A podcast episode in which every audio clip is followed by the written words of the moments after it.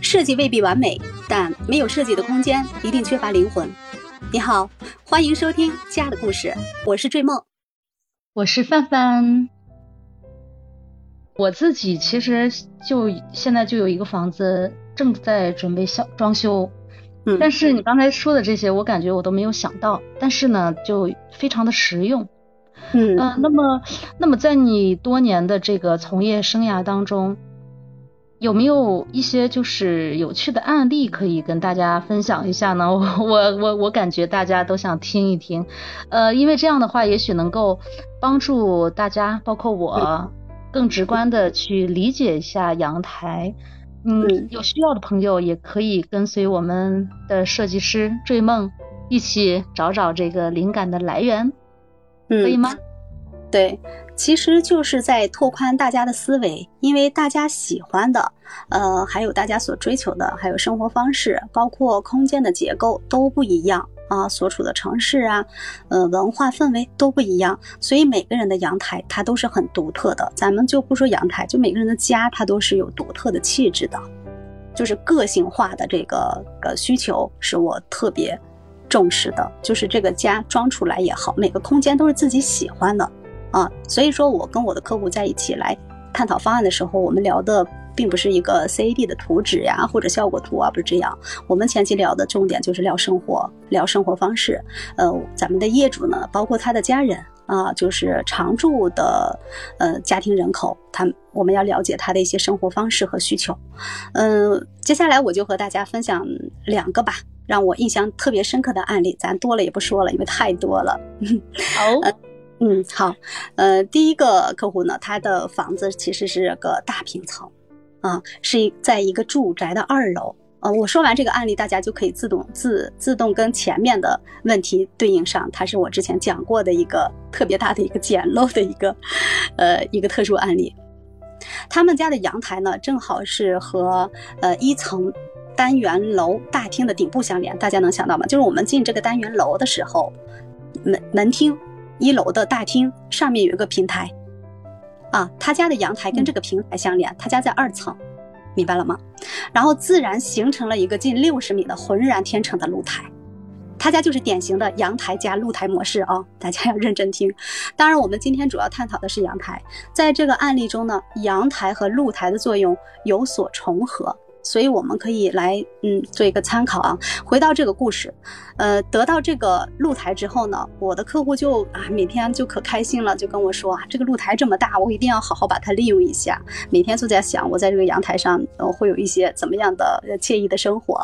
我们经过很多次的讨论之后，最终决定将阳台，啊，就是它跟室内相连的阳台，做成一个阳光咖啡书吧。呃，后来我们在这个和书吧一门相隔的位置，就是那个露台，就是这个封闭后的书吧。开门之后出去就是那个露台，露台我们没有做封闭，因为这个书吧已经挺大的了。呃，出去以后呢，就是一个花园的一个露台，但是这个露台我们需要施工上去配合。啊，首先这个呃，就是个为什么要有这个一门之隔呢？它首先做一个区域划分啊，要呃隔温。呃，就是防风跟外面有一个这样的一个阻隔功能，然后就是把外面的施工呢，我们需要提前做好走水防水。啊，在这个露台里啊，我们还砌了一个深度六十厘米的 U 型花池。这个花池里边呢，我们是怎么来做的？里面要铺陶土和洋土。啊，最后再种上嗯蔬菜和各种各种的花籽，呃呃漏说了一步啊，就陶土、养土，我们还得在里面打个眼儿，做好排水啊。它为啥要加这个陶粒呢？陶粒就是我们种，它毕竟不是和地地上相连的，它是在一楼的这个呃大厅之上的啊这个平台，所以我们为啥要做陶粒，就是为了下方的吸水。啊，这个深度呢，就是为了养的花花草草，它的根呢往下扎，啊，然后养这个土呢，就是为了肥沃一些啊。嗯，他他家那个菜啊，真的是每每年丰收。后来我我后来再去他家的时候，经常回来能带一些什么，呃，各色的这种蔬菜呀，特别有机的嗯，所以这个案例的话，我觉得是个很好的典范。他他们这个阳台呢，它是嗯比室内虽然跟室内相连，但是它是抬高的。我们从客厅往阳台上走，还走了两个台阶，啊，一步两步三步上去就是这个呃咖啡书吧，啊，特别棒啊！所以这个场景想象到有多美，太太牛了。在在城市实现种菜自由，然后还能有这么好的一个空间，对，然后从木了木了，对，然后从这个阳台的这个门打开是到室外去就是一个花园，然后他经常在那个花园里面练瑜伽，然后他自己本身就是个摄影摄影的发烧友啊，自己养的花自己拍自己摆，就这样很像吧？哦，好棒好棒，嗯，然后还有嗯还有还有。呃，还有一个特别棒的案例啊，这这都是，真的是我真的是在不断的做挑战。呃，关于阳台来说，这个空间真的是利用到极致了。这个这个客户，呃，这个客户呢，他是二零二零年三月份交的，呃，就是来找的我。找我之前呢，他已经关注我两年了。呃，找到我之后，就是他这个房子还没交房，你知道吗？他是在二零二零年年底才要交房。所以说他三月份就要找我来过来的来给他做设计，呃，其中呢，嗯，这个阳台啊，也是我们重点要探讨的地方。他这个房子呢，就是有个多少平？有个两百多平吧。这个房子是个四居室。我们就是，其实我们之前的两年，他对我的关注已经，我们彼此已经很了解了，你知道吗？跟客户来呃沟通，时不时的来呃，就是传达一些自己的想法呀，嗯，其实是特别有助于对对他的了解，然后对他的房子，我们来嗯来考虑的时候，沟通方案的时候是特别的有默契，嗯，在对空法呀和认知上，基本上就形成了很一致的这样的一个。默契，呃，最终呢，我们将方案定位定义为啊轻法式为主风格，然后辅助一些些许的轻奢调性。其实他家别人看了就是，哎，你家啥风格？我们家没有风格，就是女主范儿。然后方案确定后的某一天啊，你知道吗？你先注意它的风格是轻法式，呃，结合轻奢的调性啊，它是这样的风格。然后方案定下后第二天，他给我打电话，他说。哎呀，赵老师啊，我又要麻烦你了。我有个想法，不知道能不能成立啊？我想往我家客厅放一个咱们北方院里面经常见的那种养鱼的缸，呃，圆肚呃圆圆形的那个大肚的那种蹲地上的。你想，那怎么能实现呀？这个是个我老公挺讲风水的啊。天哪，挂掉掉，真的吗？真的，我大脑就停滞了。我我就想到，我就把它们往一块儿是大缸。中式，我还要往放在那么唯美的客厅。你知道他家轻法式是有这种呃线条的那种小洛洛洛可可的那种氛围的那种呃石膏线，然后他家的那个设计风顶部是很有层次感的，一层一层层层叠叠的那种，呃有那种宫廷范儿那种感觉。他要给我蹲个大缸进去，哇塞，Oh my god，这个缸，对，跟我的整体的调性格格不入。但是呢，我我特别了解他，他的想法啊，他其实在跟我说的那个不知道能不能，其实暗示的就是你一定有办法，我能好吧？暗示于他想法其实很坚定的，他本身的职业，他你别看他这么唯美的想法，其实他是做土木，他是土木系的教授啊，是个女强人，特别厉害。哦，其实也不能也不能完全这么，就是因为他跟。你的这个了解的时间也比较长，所以也是出于对你的这个非常的信任。呃，对，相信你可以做到。对我，我觉得完全什么事情都交给我了，靠你了，你一定 有办法。好好好，快，我我已经迫不及待想听听这个大纲怎么放在法师的空间了。哎，接下来咱们听怎么给他办的。嗯，其实我们中式的院落里的那个缸哈，它其实不是来养鱼的，只不过我们现在经常去一些，嗯，就是一些人家里头，包括一些花市、鱼市里面，会拿这个缸来养鱼啊。它其实是演变过来的，可以说是古法新用吧。呃，最终呢，我还是找到了解决办法。嗯，我就从这个，我就开始想，它这个缸我该蹲到哪儿去呢？后来找来找去，我不能把它放在我的呃公共空间，因为太唯美了。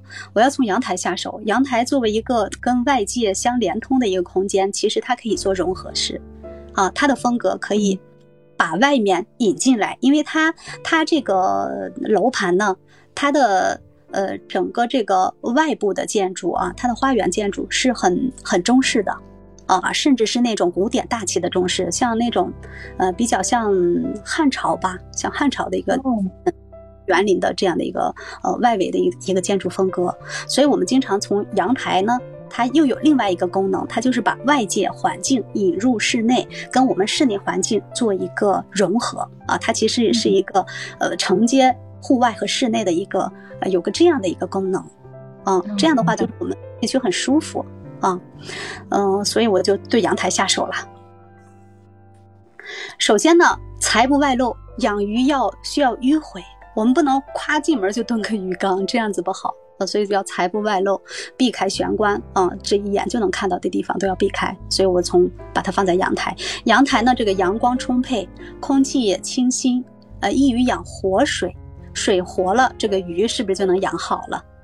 对，嗯，对，呃，然后呢，他家还有一个特点，就是他房型比较大嘛，他的客厅的面积也比较大，它的纵宽达到了七米啊，所以我就对这个客厅的面积呢，我就动了动，嗯，把它和阳台牙口相连的一部分，我划了出来一米多，就给到阳台，因为阳台它的宽度才多少了？才一米四了，我又划了出来，没到一米多，我就划了出来一个呃六百。给到这个阳台，啊，跟阳台去做一个承接的功能，然后把这个，嗯，这样一米四的阳台，你们可以算到啊，它扩容到几米了？扩容到两米宽了吧？一米四加六百，扩容到两米，这个阳台就特别的宽，啊，呃，面积也很可观呀。这，因为他还想在这个阳台上喝喝茶呀、休闲呀，我怕他，呃，就是我这个阳。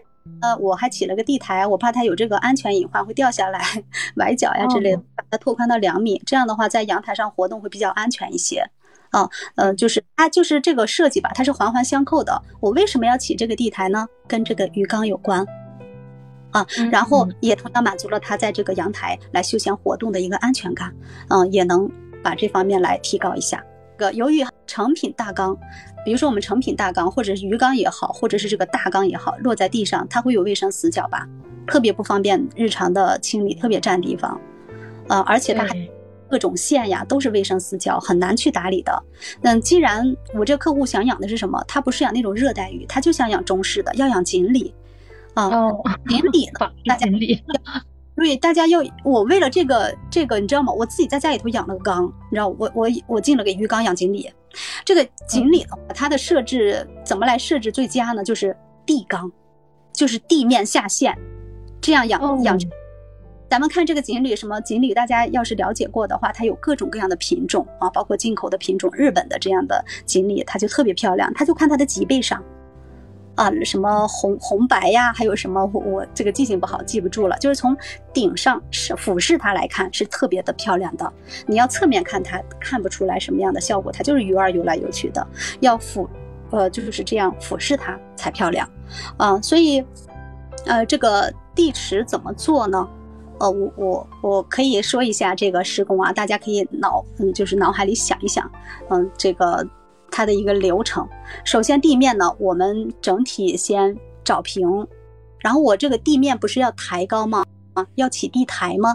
考虑到承重的问题啊，我的阳台抬高没有用什么，嗯，没有用砖呀，没有用这个砖砌，也没有用木质搭，因为要防水，呃，防腐。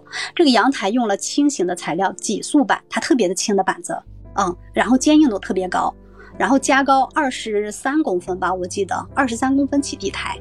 然后呢，起地台的这个区域内，我会空出来，呃，空出来地面的，就是我们阳台这个地方空出地池的区域，然后在新起的地面上再去铺砖，之后在确定好的地池周围砌出来十公分高，十公分，呃，应该有个十五公分高吧，十十十五公分高，十公分宽的一个地沿儿挡沿儿，以地池我们这个地池为原地面，这样就形成了一个四十公分的下陷区。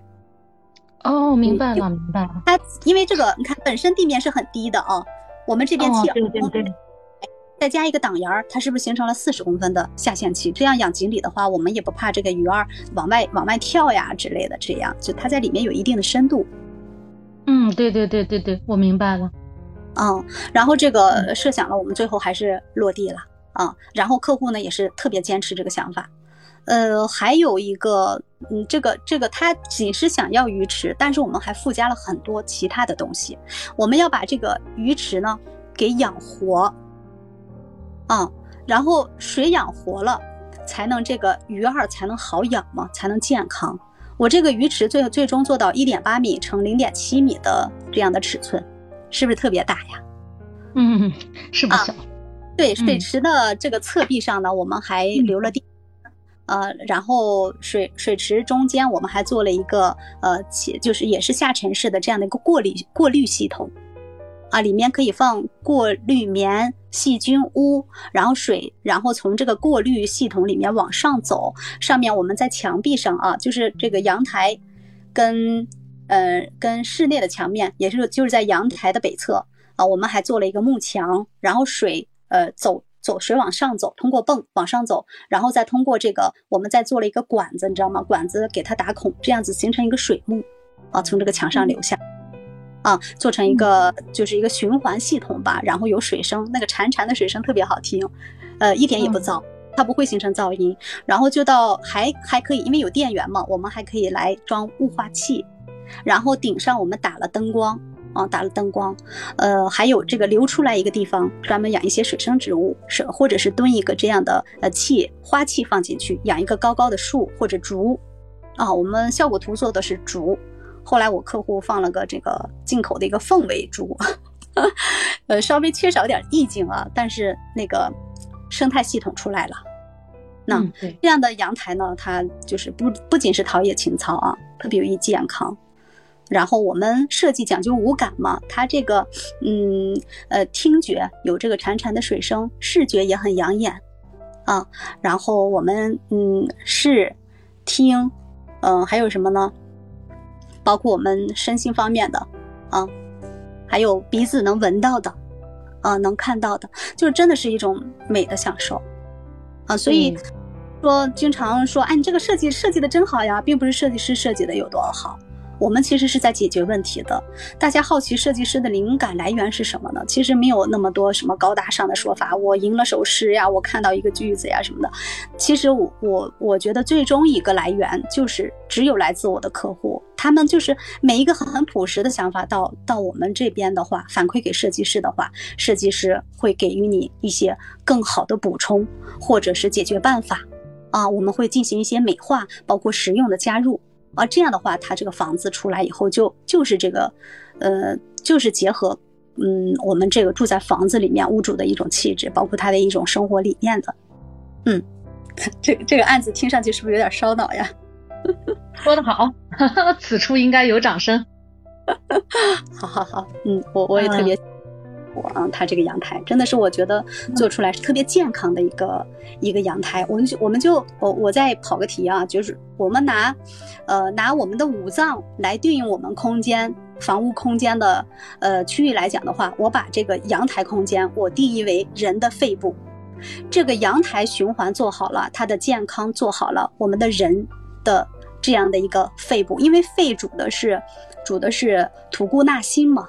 啊，它这个阳台正好是空气交流啊，包括阳光通透呀，最好的一个地方。再有一些这个水声呀，有一些锦鲤呀，有一些花花草香，这样我觉得是真的很健康，有益于我们的不仅是心灵，还有身体方面的健康。嗯，这就。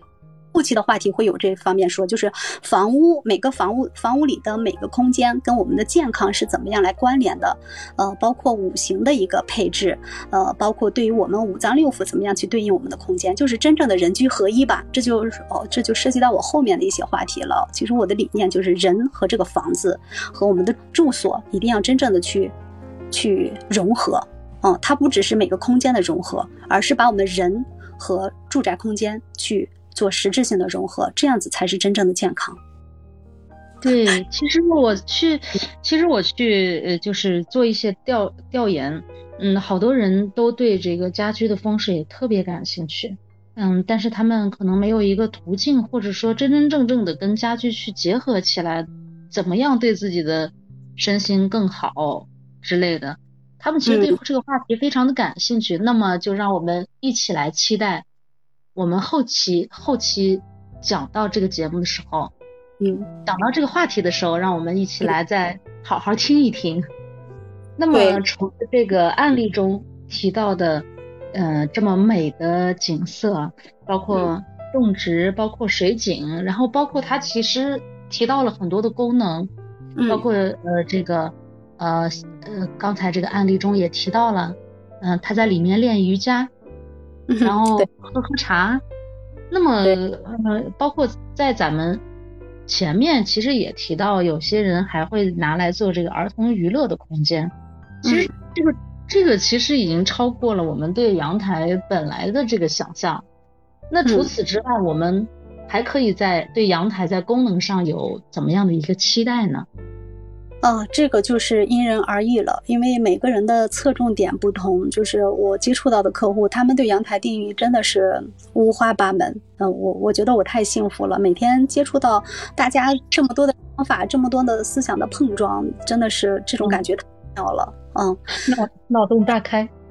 嗯，呃，比如说阳台呢，嗯，我们还可以考虑健身区呀，呃，但是怎么来说了，健身区哈，我是建议往放到北面，放到阴面去，不要往阳面放，因为它我们运动嘛，它本身就是一个阳气上升的一个地方，你还放到那个阳气那么重的阳台啊，它是不是会燥热呀？还是它？它这就说到一个阴阳相生、阴阳这个嗯互补的这样的一个概念吧。就是我们我们既然是嗯跑步跑起来，它就是比较呃易于这个阳气生发的，所以我们把它放在北面上啊。北面它是阴面嘛啊，这样一个互补，它我们不要去给它 阳上加阳啊，阴阳互补就这么来的。嗯，隔离在家在家呢哈，就是除了吃饭，我们就就是锻炼嘛。啊，就是健身区，我们可以把它融入起来进来，包括很多这个拳击，呃，也就是哑铃儿这些都要有个地方来放。我是建议它尽量放到阴面去，不要往阳面放。所以，我们刚才说的阳台，它南北阳台、生活阳台、家政阳台，包括我们的呃阴适合阴面来活动的一些功能的，嗯，都可以往里融入。啊，融做了这个做做一个，前面不是前段时间不是刘畊宏挺火的吗？呃，做一个快乐的刘畊宏女孩也是很不错的。嗯，对，也其实疫情后真的大家的想法，我我是不知道，应该都会都会像我一样有很大的一个一个改变。以前我们其实是真的是忙，就是奔波呀，忙碌呀，呃，其实。抛弃了很多自己原本的一些初心，包括我们买了房子的，住进房子以前以后去的啊，大家都说啊，这房子你看新房子还对它哎每天这样想那样装饰的，等到住进来以后也就那样了，谁能天天 去收拾它呢？其实大家在呃放弃自己的初心，最初的大家呢还是很追求美，很追求一种呃很生活化、很温馨的这样的一个场景的。为啥住进去大家就慢慢的在在弱化？之前的这样的想法呢，呃，经过这个疫情呢，虽然说疫情让我们受到了很多的，就是有不好的负面的方面吧，但是对于我们的生活呢，其实在逐一的做在做回归。第一集我也说到了，我们在回归现实，回归生活。嗯，阳台呢还可以设置吧台呀。呃，就或者书桌呀，我们简单一个小办公，呃，或者书架。如果房屋小的话，一个吧台就可以做一个简单的，呃，就是打个时间差，做一个小的一个，呃，在家办公的一个区域，啊，隔离在家里和家里人在阳台上喝喝茶呀，呃，聊聊天啊，呃，随手翻一本书，呃，或者戴上耳机，嗯，就像我们就像就能畅游十国那种感觉，真的很享受。这也会让我们就是更加的恋家。反正我在疫情的时候，我就把我家阳台就收拾出来了。收拾出来，我我专门把一个不用的一个茶几就放到阳台上，嗯，把一会儿把一盆花儿摆在那儿。甚至我就我就觉得我在家住了十年了，我都没有真正用过我这个阳台。然后我我我的基本上茶具都在我办公室，我就把家里头现有的茶具拿出来，在这喝喝茶。甚至还喜欢跟我老公两个人坐在这个阳台上，我们嗯做嗯吃一顿就是很简单的一个晚餐，就觉得很舒服。嗯，很享受。嗯，感觉其实这样才是回归了生活的本身。其实现在社会上每天大家都在奔波忙碌，其实都值得，每个人都值得拥有一片这样让灵魂自由放松的这么一个空间。嗯，没错儿。嗯，都需要回了家轻松，嗯，自由摆烂是吧？然后自己还觉得哎，在这个空间里，我觉得挺美的啊，就就喜欢在家里。对，那么那个刚才我们去聊了设计，那设计之后呢，就是施工。那么很多朋友也问到我说是，那在具体的施工的装修过程中，有哪一些细节是一定要注意的？然后还请我们追梦来给我们简单介绍一下。嗯。嗯，阳台的细部构造呢，主要就是咱们刚才也提到了什么排水呀，嗯，还有栏杆扶手呀，这安全性的，呃，还有其他装修方面的问题。首先，这个排水的一些处理呢，很多就是阳台，呃，基本上都有一个下水吧，避免这个包括一个落雨管，这就是它施工上都有的。呃，阳台地面呢，其实是，嗯，低于楼层楼层地面三。略低一点点啊，就就拿毫米来说算。其实我们说的最多的就是三公分到六公分，啊，你要按毫米就三十到六十毫米。像排水方向做一个平缓斜坡，啊，这样的话它的一个走水，包括现在的呃建筑里呢，它基本上这个走水就直接一个管就通下去了，甚至在这个阳台上给我们留下了一个专门的上水和下水。大家方便，就是卫生间都很小嘛，把洗衣机给它放到阳台上来。其实他们的想法呢，还是洗衣服晾晒。但是我们在一直写，一直主张的是，嗯，这个晾晒功能功能啊，尽尽量去放在阴面呀，或者或者放在其他空间去考虑。阳面的话挺宝贵，我是个人是比较崇尚这个引光入室，尽量做景观阳阳台啊。然后嗯，简易的。简易的这种，在阳台的一端或两端设置镀锌或者塑料管，直接向外排水，这种就很少了。这就最早的一些一些排水功能了。嗯，其次就是栏杆和扶手，其实就是为了安全起见，尤其是开放性阳台。呃，然后阳台外侧呢设置这个栏杆呀、扶手呀，高度大概一米左右，呃，有木质的，有不锈钢的、铁艺的，呃等金属材料做成。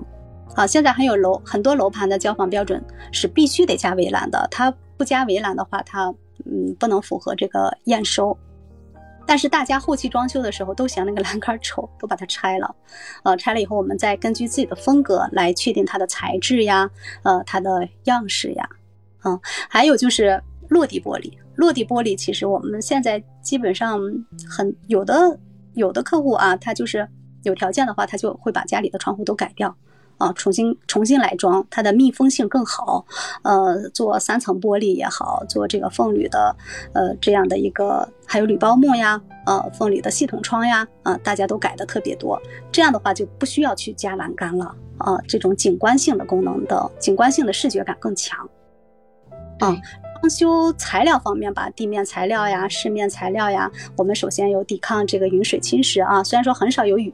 来到室内的，就是以防万一嘛，防止污染呀，这些性能。一般墙面我们就会贴砖，啊，这就是和这个混凝土，呃，跟这个呃毛坯房的墙面相接，就是墙面的地方就是贴瓷砖呀，呃，或者是大理石啊，啊，这些材料就是得有一定的防水、防防防腐的这些性能吧，啊，嗯，需要补充的就是居住建筑中几乎连在一起的阳台。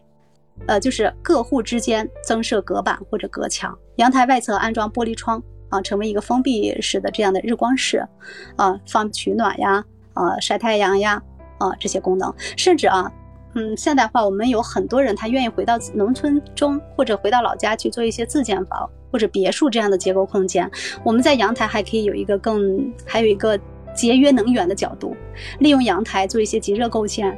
这就是一个怎么更现代化的一个一个系统了吧？可以自己来来发电呀，这这样的一些设置，很不错的。对对对，其实这么一说，确实需要注意的细节还是很多的。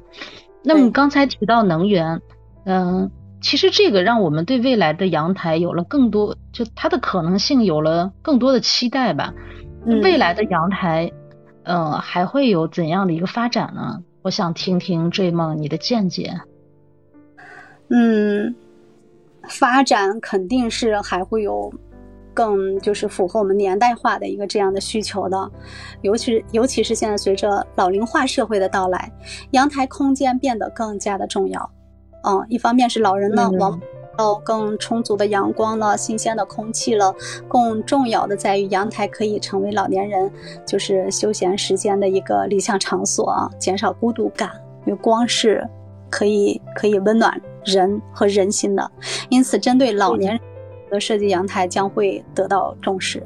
不仅如此，未来的阳台还要更加智能化。在智，比如说刚才提到的智能的晾衣架，呃，智能的遮阳帘、智能安防等等，越来会进入越来越多的家庭，让人们享受更多的便利。我觉得未来化的社会，它不只是这个阳台空间，在其他空间智能化会越来越被呃广泛的利用，它是真正的一个大的智能化的一个呃便捷。